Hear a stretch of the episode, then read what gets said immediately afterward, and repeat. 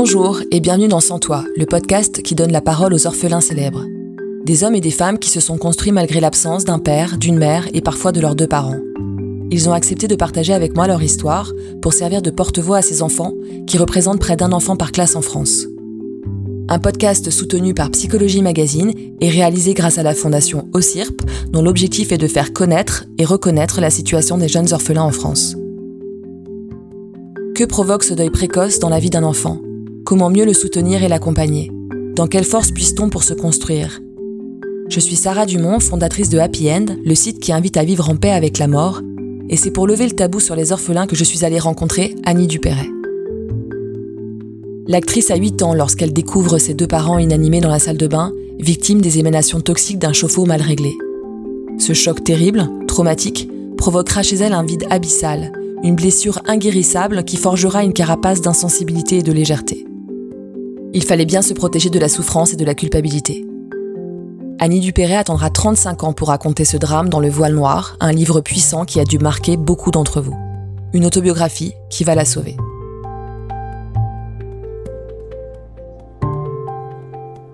Alors j'ai appelé mon livre Le Voile Noir D'abord parce que c'était un titre qui réunissait pas mal de sujets dans mon livre. J'ai fait ce livre en collaboration quasiment avec mon père photographe. Donc il y avait un côté le voile noir du photographe, il y avait le voile noir du deuil. Et il y avait aussi ce que j'appelais moi le voile noir, c'est-à-dire que au-delà du matin de la mort de mes parents, dans mes plus jeunes années, je n'ai aucun souvenir. Aucun. Je disais, j'ai un voile noir qui est tombé. Donc aucun souvenir d'enfance.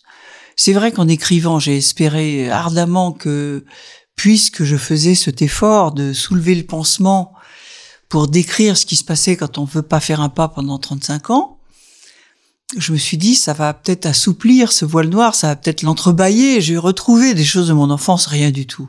En fait, faut faire le deuil de ça aussi quand on a eu une occultation comme ça de ce qui était avant.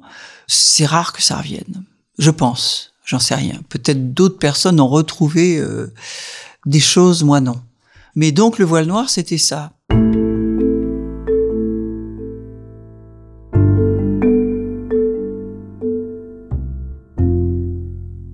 Le souvenir du matin de la mort de mes parents et de leur découverte, c'était le seul souvenir que j'avais.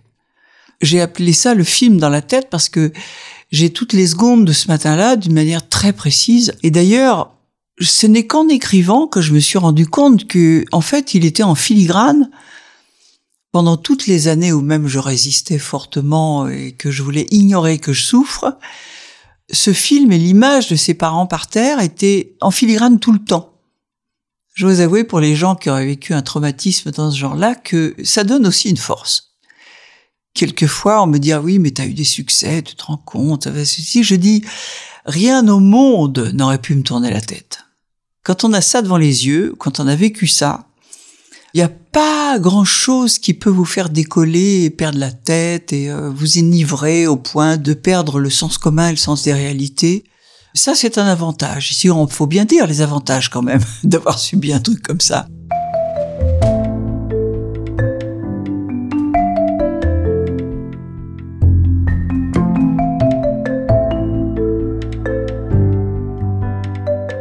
Euh, j'avais huit ans et demi quand j'ai trouvé mes parents morts. Et euh, je pense que face à un événement pareil, soit on s'écrase, soit on rebondit. Enfin, instinctivement, chacun avec son caractère, évidemment. Moi, j'ai réagi extrêmement violemment, quoi. Avec un déni et euh, presque une négation comme ça de la tristesse, du deuil, de tout. Je pense qu'il est un peu normal quand on vit un événement comme ça, qu'il y ait un recentrage immédiat sur soi c'est-à-dire qu'on ne compte plus donc sur ceux sur qui on devait compter, on est bien obligé de ne pas compter sur eux, donc hop, on se ramasse comme ça et on développe, enfin ce qui me concerne moi, un individualisme absolument forcené quoi. Et c'est vrai que pendant très très très longtemps, j'ai été dans cette position comme ça de révolte, de force de réaction, puisque c'est comme ça, qu'ils sont plus là, je fais ce que je veux on passe par des stades. Euh, par exemple, il y a cet épisode très étrange qui était une petite tentative de suicide à 13 ans. On vérifie finalement si on a bien le droit d'être là. Et puis, comme les circonstances font que ça ne marche pas et qu'on est toujours là, ben, dans ce cas-là, bon, euh, c'est d'ailleurs, ça a fait comme un rite de passage presque. Je crois que j'étais très, très sombre, très dépressive quand même. 10, euh, 11 ans, je vois les photos de moi, c'est pas terrible. Et puis, il y a eu cette petite tentative de se coller sous une bagnole à 13 ans. Pas volontairement, c'était très curieux. J'avais répété le geste euh, je l'avais écrit dans un journal intime. Au bord du trottoir, les voitures vont très vite, ce serait facile. J'avais écrit ça quelque temps avant. Et puis je me suis pas jeté dessous du tout. Je ne sais pas. J'ai marché au bord du trottoir et je me suis retrouvé sous une bagnole et je n'ai aucune idée de comment ça s'est fait. Et, euh, et après, bah après ça a été une espèce de délivrance en fait. J'avais vérifié que ma place était là, donc là euh, on pouvait plus m'arrêter quoi. Je me suis sauvé, moi, par l'art. J'ai cru remarquer autour de moi que les gens qui avaient eu un traumatisme dans ce genre-là, soit viraient vers le social ou vers le psycho. Beaucoup, quand même, deviennent soit assistantes sociales, soit psychologues, soit etc., ou se sauvent par l'art, par l'expression artistique. Et moi, ça a été l'expression artistique, effectivement, un peu sous toutes ses formes d'ailleurs. Je me suis décrite dans mes années de grandes réactions comme ça. Euh, comme une funambule au-dessus d'un lac noir. C'était tout à fait ça. J'étais funambule, voilà. Et donc c'est assez royal quand même d'être un petit peu à 20 cm au-dessus du sol ou euh, comme ça, même si on surplombe quelque chose qui peut être une dépression tout à coup. Mais on le surplombe, on une espèce d'équilibre. Euh, ça vous évite beaucoup de choses. Ça vous évite l'envie, ça vous évite une jalousie des autres, etc. Ce centrage sur soi, finalement, est assez salvateur pour pas mal de choses.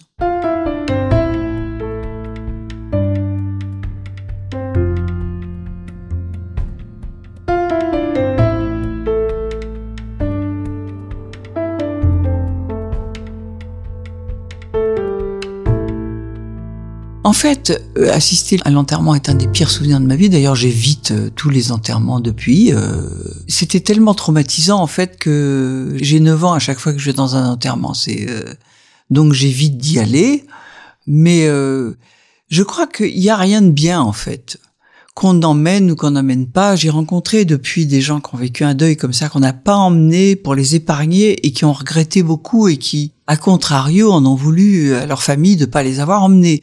Donc, on fait comme on peut. En fait, il y a rien de vraiment idéal. Quoi qu'il arrive, on va mal réagir. Donc, euh, je crois quand même qu'il vaut mieux emmener les enfants euh, à l'enterrement d'un proche. C'est vrai que je suis jamais retournée sur leur tombe, euh, qui n'existe plus d'ailleurs certainement maintenant. Et euh, j'ai jamais éprouvé ce besoin-là.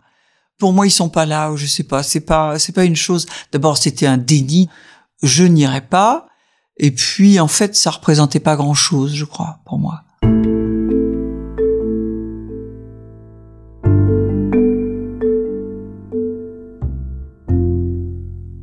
Mon père, c'était évident. Je, voyais très bien comment il était. Je le vois d'après ses photos, avec un fond sombre et en même temps très gai, très séducteur, très charmant, très blagueur, paraît-il. On m'avait parlé de lui comme ça. De ma mère, moi, en me disant elle était mélancolique. Je venais d'une famille très gaie. J'ai retrouvé des films aussi où je vois des repas de famille absolument incroyables. On faisait des spectacles. Les gens faisaient des sketchs. Je vois mon père déguisé en train de faire l'imbécile. C'est assez amusant. C'était une famille vraiment très gaie. Donc j'ai reçu tout ça, moi, jusqu'à 9 ans. Et euh, il y a une chose, c'est que j'avais déjà un tempérament formé. Hein. J'avais beaucoup reçu d'eux. J'avais déjà un tempérament euh, que j'ai reconnu quand j'ai vu très tardivement des films d'enfance. Je me suis reconnu. Je me suis dit ah tiens c'est bien la nana que je connais quelque part. J'avais une bonne nature. Je m'occupais pour rien. J'étais assez gai. J'étais assez sociable. Euh, ça n'empêche pas toutes les réactions qu'on a euh, après, évidemment. Mais néanmoins, j'avais une force, je crois. Après ce drame, cette famille a été complètement explosée, mais euh, on, met au moins dix ans pour faire un pas dans ce genre d'affaires. Faut bien dix ans pour faire un pas, c'est rien, dix ans dans ce cas-là. On fait un petit progrès en dix ans, et puis un autre progrès, et puis euh, et puis voilà.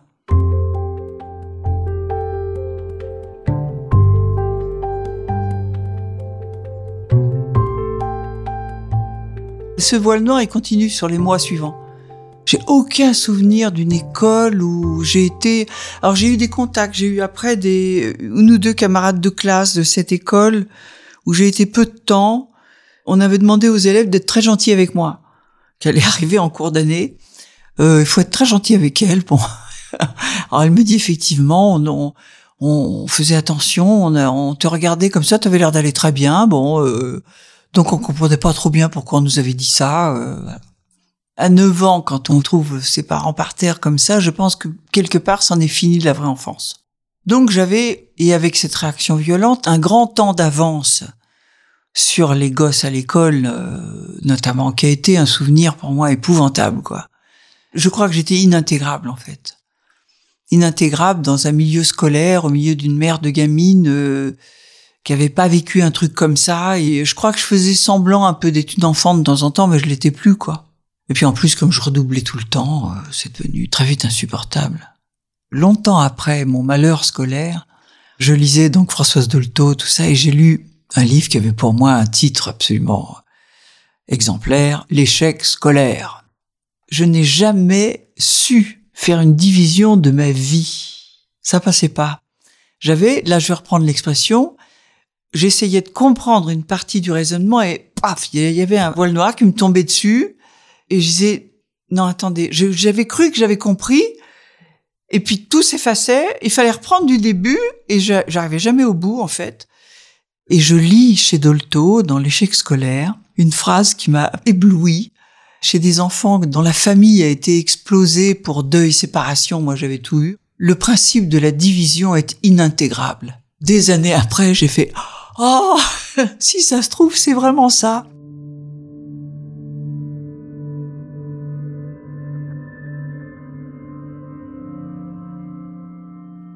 J'avais énormément, énormément souffert en fait d'être enfant unique, d'être la seule petite dans une famille de grands, même très gays.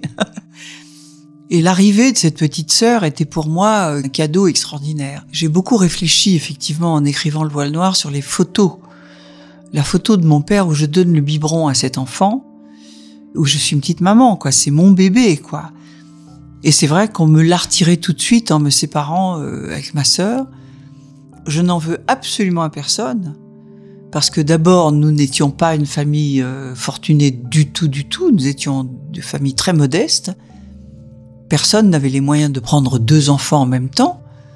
Alors ils auraient pu s'arranger, effectivement, pour aider une des familles à prendre les deux enfants, mais pourquoi est-ce que vous voulez que deux familles qui ont perdu chacun un enfant de 32 ans, euh, mon père et ma mère, pourquoi voulez-vous qu'une des deux familles hérite des deux enfants de ce qui reste? Donc ils se sont partagés. Voilà, en disant bon, il y a une telle différence d'âge que on les emmènera se voir. Euh, elles passeront peut-être des petites vacances ensemble, ce qui n'a jamais eu lieu d'ailleurs, je crois. J'allais passer un week-end, on m'emmenait prendre le goûter avec elles. Enfin, tout, tout ce qui fait que on voit une petite sœur et qu'on ne la connaît absolument pas. Et elle non plus. Et effectivement, je suis partie à Paris, moi, très très tôt, puisque à 16 ans et demi, j'ai été passer mon concours du conservatoire à Paris. Elle avait donc cinq mois quand mes parents sont morts. Donc c'est elle la victime absolue en fait. Parce qu'à cinq mois, on n'a pas reçu grand-chose, on est complètement à la merci euh, des grands, euh, on ne comprend pas ce qui se passe. On ressent certainement un manque terrible, je le sais puisqu'on m'a raconté que cet enfant, ce bébé, s'est mis à taper tout ce qui approchait de son berceau après que les parents soient plus là. Donc la mère devait lui manquer terriblement, et puis quand elle avait quoi, huit ans et demi, moi je suis partie à Paris. Donc j'ai été la grande absente, certainement, dont on rêvait de loin. C'est pour ça que je suis devenue marraine des SOS Village d'enfants, qui a pour vocation de ne pas séparer les frères et sœurs, parce que je sais d'expérience ce qui se passe dans ce cas-là. C'est-à-dire qu'on rêve de l'autre. Et que la petite, elle rêve que, effectivement, il y a une grande sœur euh, mythique là-haut, euh, en plus quand elle est loin, qui remplacera un jour le père et la mère, voilà.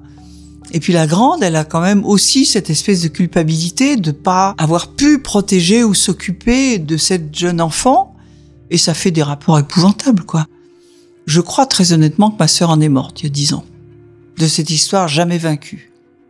On lui a menti pendant longtemps, les grands-parents se sont fait appeler papa et maman. Ils n'étaient pas très psychologues, c'est le moins qu'on puisse dire. Je crois que je devais avoir 15 ans ou un truc comme ça. Trouvé insupportable de lui mentir comme ça. Et puis je me suis dit, de toute manière, elle doit se poser des questions. C'est impossible. Pourquoi elle a une sœur et pourquoi elle vit pas avec elle? Enfin, c'est dingue. Et pourquoi moi, j'appelle pas papa et maman Les gens qui sont censés être ses parents, c'était ridicule, quoi.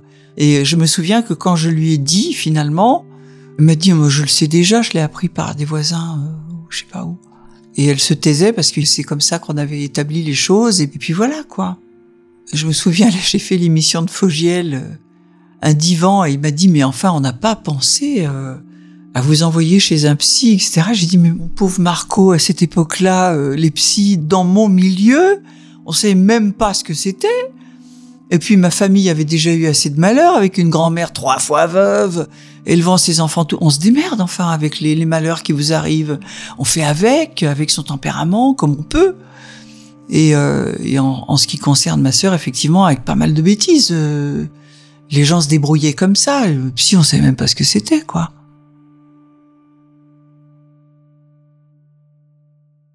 J'ai vu à côté de chez moi, en Creuse, effectivement, un petit garçon perdre sa maman. Euh, exactement à l'âge que j'avais. J'ai vu son œil. J'ai vu, j'ai vu comme il était. Euh, et j'ai un peu parlé au papa en disant, écoute, euh, ne fais pas ce que ma tante a fait avec moi. Ne pas parler de sa mère pour l'épargner, pour ceci, cela. Il faut continuer à la rendre présente. Et même s'il rechigne, s'il veut pas, euh, il faut quand même lui raconter des choses, même s'il fait semblant de pas entendre. Moi, le peu que je sais, je savais très bien que c'est des bribes de choses que j'ai comme ça euh, chopées dans des conversations des adultes après, et je faisais parfaitement semblant de pas que ça m'intéressait pas, que j'entendais pas.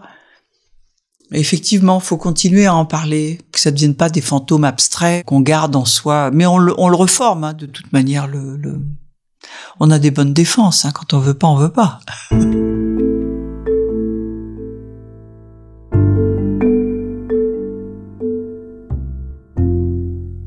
il y a une chose, c'est que euh, je n'ai pas beaucoup grandi sur un certain plan.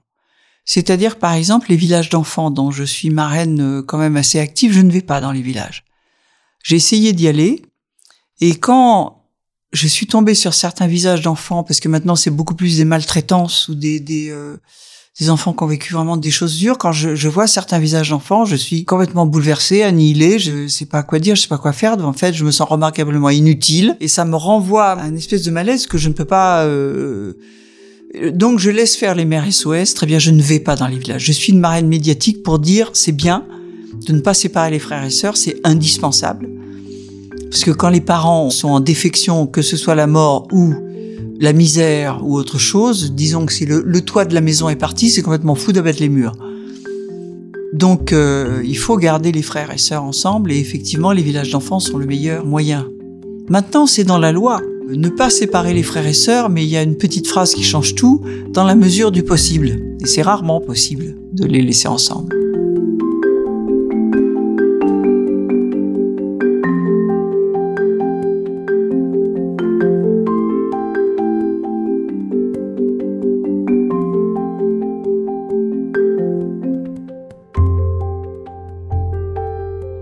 Alors c'est là où l'aventure pour moi est assez extraordinaire quand même, l'aventure de ce livre Le voile noir.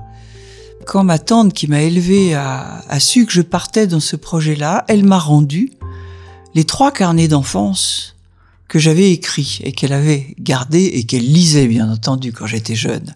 C'est dans ces carnets-là qu'elle avait appris notamment absolument catastrophée, que j'avais répété ce geste de tomber sous une voiture, donc elle savait ça. Mais on n'en a pas parlé. Et puis quand j'ai commencé à écrire Le Voile Noir, elle m'a rendu ces trois cahiers et j'ai été absolument ahuri de constater que je parle de la mort de mes parents et de ce qui s'est passé en une page. Une page sur trois cahiers. Et au milieu de cette page, je disais, il faudra que je dise un jour comment je les ai trouvés, comment ceci, comment cela, etc. Et en majuscule, j'écris, il faudra un jour que j'écrive mon livre. Et je me suis dit, c'est absolument incroyable, comme à 13 ans, quelque part que était gravé dans, dans, le disque dur que ça devrait être un livre, pas autre chose. Pas question de me confier à quelqu'un ou de ceci ou de cela, non, un livre. Et de fait, ça devait être un livre. Parce que si ça n'avait pas été un livre, jamais j'aurais eu de la part de mes lecteurs de telles réponses qui ont changé ma vie. C'est-à-dire notamment, il y avait cette culpabilité de dire je ne me suis pas réveillé, je les ai entendus mourir parce que je les ai entendus étouffer, ça fait du bruit des gens qui s'asphyxient, espèce de son comme ça. J'étais incapable de me lever, j'étais donc j'ai pensé pendant tout ce temps que j'étais paresseuse en fait, que j'aurais pu en ouvrant la porte euh, euh, les sauver, que je gardais dans l'oreille le terrible mot des pompiers puisque je m'étais échappée pour voir ce qui se passait et que j'ai entendu euh, à cinq minutes près on aurait pu les avoir. Donc j'avais tout ça en fait, j'avais tout ça en tête, c'était quand même un peu de ma faute. Ceci a dû paraître dans la presse d'ailleurs, puisqu'un jour à l'école, une petite camarade m'a dit, c'est vrai que t'as laissé mourir tes parents? Donc il y avait quand même plein d'éléments comme ça qui faisaient que j'avais une espèce de sourde culpabilité euh, comme ça. Et ce sont mes lecteurs en fait. Il y en a une, c'est une anesthésiste en premier qui m'a écrit en me disant il me semble que vous n'avez jamais pensé que vous étiez asphyxié vous-même. Relisez votre texte. La manière dont vous dites que vous entendez les bruits très loin d'une manière un peu déformée, que vous êtes incapable de bouger un bras ou une jambe, etc ce sont les mots exacts qu'emploient tous les gazés. Et là, le jour où j'ai reçu cette lettre, j'ai pris un tel coup dans la poitrine que je ne sais pas comment ça se fait. Je me suis retrouvée par terre. Et après, on suivit quatre lettres qui, dans l'ordre, poursuivaient le raisonnement presque comme s'ils avaient lu la lettre précédente. Je sais pas s'il y a d'autres auteurs qui peuvent dire euh, mes lecteurs m'ont changé la vie quoi. Il y a eu une sorte et c'est vrai que ça a donné un rapport très spécial que j'ai avec le public, avec les gens. Il y a une chose à la fois très intime, très bizarre comme ça. J'arrive pas à croire que ce soit des hasards, tout ça, évidemment.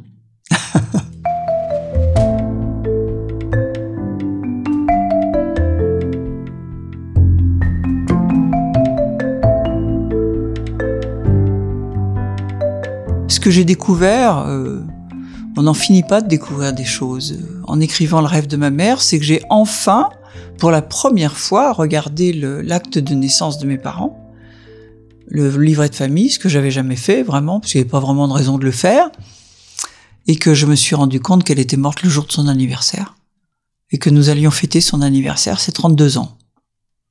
Ça, je l'ai encore pris euh, comme ça en écrivant.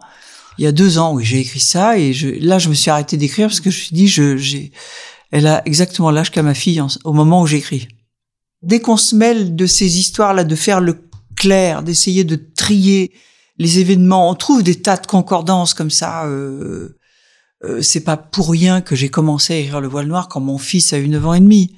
L'âge que j'avais quand je les ai trouvés, j'avais le miroir. J'avais le miroir du petit garçon qui, comment réagirait-il si, sans me le dire clairement, bien sûr. Euh, voilà, il y a des concordances comme ça. Je sais que quand on atteint l'âge des parents disparus, on se dit tiens peut-être euh, est-ce que je dépasserai pas cet âge-là euh. Il y a une théorie des psys là-dessus où effectivement on pense que ça peut être sa date de mort possible. Euh, non, pas vraiment, pas vraiment. Je croyais que c'était 30 ans, moi. Donc 30 ans, 30 ans, effectivement, il y a eu un cap qui s'est passé, mais pas une peur du tout. 30 ans, il y a eu quand même deux choses vers la vie Disons que j'ai, euh, un peu par la force des choses, mais c'était très bien, j'ai arrêté de prendre des risques au trapèze, au gala de l'Union, où à cette époque-là, on faisait des choses extrêmement dangereuses sans aucune sécurité. Voilà. Donc c'était bien que je remette les pieds sur terre. Trois semaines après, je rencontrais Bernard Giraudot. Donc il y a une charnière là, mais qui n'était pas du tout dans une peur du tout.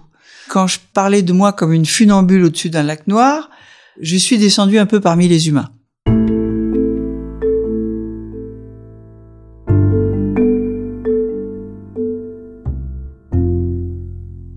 Je crois que c'est ça le plus difficile dans ces histoires-là pour en sortir, en fait. C'est qu'on ne veut pas en sortir. C'est qu'en fait, le regret, la douleur qu'on a, c'est ce qui personnalise en vous les personnes disparues. Donc faire le deuil, ça veut dire les laisser partir. C'est-à-dire faire la paix, euh, admettre qu'ils sont loin, là-bas, et qu'ils vivent leur vie d'esprit où que ce soit, et soit on fait la paix. Donc le regret, c'est la chose la plus difficile à s'extirper de soi parce que le regret en soi, c'est eux. Et ça, laisser partir, c'est terrible. C'est très très long. Et même maintenant, je suis pas tout à fait sûre parce qu'il reste cette terreur inconsciente ou, ou pas si on croit aux esprits, disons, que si on arrête de regretter, en fait, on les retient. On les retient avec un peu de culpabilité. Ils vous manquent, on souffre, on les accuse encore d'être partis, donc ils doivent s'occuper de nous. Et si jamais on, lâche ça, euh, eh, où est-ce qu'ils vont me laisser euh, comme ça? Est-ce qu'ils vont arrêter de me protéger? Est-ce qu'ils vont arrêter de me protéger si j'arrête de les regretter?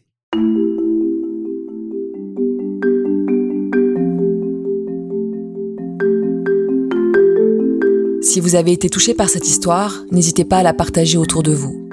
Vous pourrez aussi trouver de nombreux articles sur le deuil en consultant le site happyn.life ou au cirp.fr. Annie Dupéret raconte son histoire dans Le Voile Noir et un autre ouvrage intitulé Le rêve de ma mère, disponible en poche aux éditions Point.